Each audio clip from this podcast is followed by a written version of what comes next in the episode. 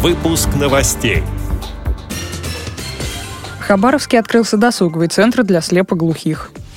В Башкортостане прокуратура потребовала приобрести в библиотеку книги для незрячих детей. В Москве к концу года появятся умные остановки. В Сочи проходит первенство России по футболу среди слабовидящих и слепых детей и подростков. Далее об этом подробнее в студии Дарья Ефремова. Здравствуйте. Здравствуйте. В Хабаровске открылся досуговый центр для слепоглухих. Его открытие стало возможным благодаря взаимодействию учрежденного в прошлом году в ходе проведения под председательством главы государства Владимира Путина заседания наблюдательного совета Агентства стратегических инициатив Фонда поддержки слепоглухих «Соединение» и Хабаровской библиотеки. По данным Минкультуры Дальневосточного региона, за последние несколько десятков лет слепоглухие в России остались без внимания общества и властей. Именно это стало причиной принятия решения о необходимости от открытия центра, говорится на сайте RUNews24. Центр разместился в Краевой специализированной библиотеке для слепых. В планах его работы посещение культурно-досуговых мероприятий для людей, имеющих проблемы со слухом и зрением, прогулки и поездки по знаковым местам. В Башкортостане прокуратура Аскинского района потребовала приобрести в библиотеку книги для незрящих детей. В ходе проверки ведомства выяснилось, что муниципалитет длительное время не выделял деньги на покупку изданий, напечатанных шрифтом Брайля, передает информационное агентство Башинформ. По данным прокуратуры республики, в местной библиотеке было только четыре книги для слепых, подаренные благотворительными фондами. Прокуратура потребовала от главы районной администрации устранить допущенные нарушения. В результате чиновники включили соответствующую статью статью расходов в бюджет на 2016 год.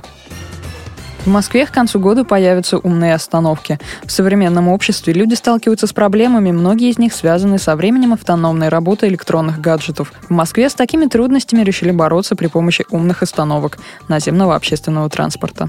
До конца года большинство улиц города планируется оснастить остановками такого типа. Пользователь сможет легко подзарядить свой гаджет от USB-разъема или выйти в интернет при помощи бесплатного Wi-Fi. Также новые остановки будут обеспечены совершенной системой навигации, которая поможет разработать маршрут следования как на общественном транспорте, так и пешком. Более того, умные остановки претерпели и внешние изменения. Крыша увеличится на треть, стенки станут ниже к полу, чтобы предотвратить продувание ветром. Инженеры продумали и освещение отопление, встроенное в крышу. Интересно, что спать на таких остановках не выйдет. Специальные поручни системы не позволят прилечь на скамейку. Разумеется, за такими остановками будет тотальная слежка при помощи видеокамер, сообщает мобильный портал Trashbox.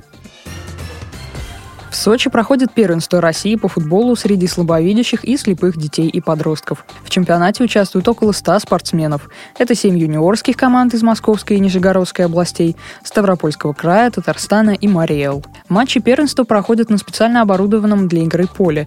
Перед началом очередного состязания нам удалось поговорить с тренером сборной Московской области Михаилом Агибаловым. Ну, любые соревнования, не только такого рода, любые соревнования э, в нашем спорте, для них это в первую очередь общение, обмен опытом между собой.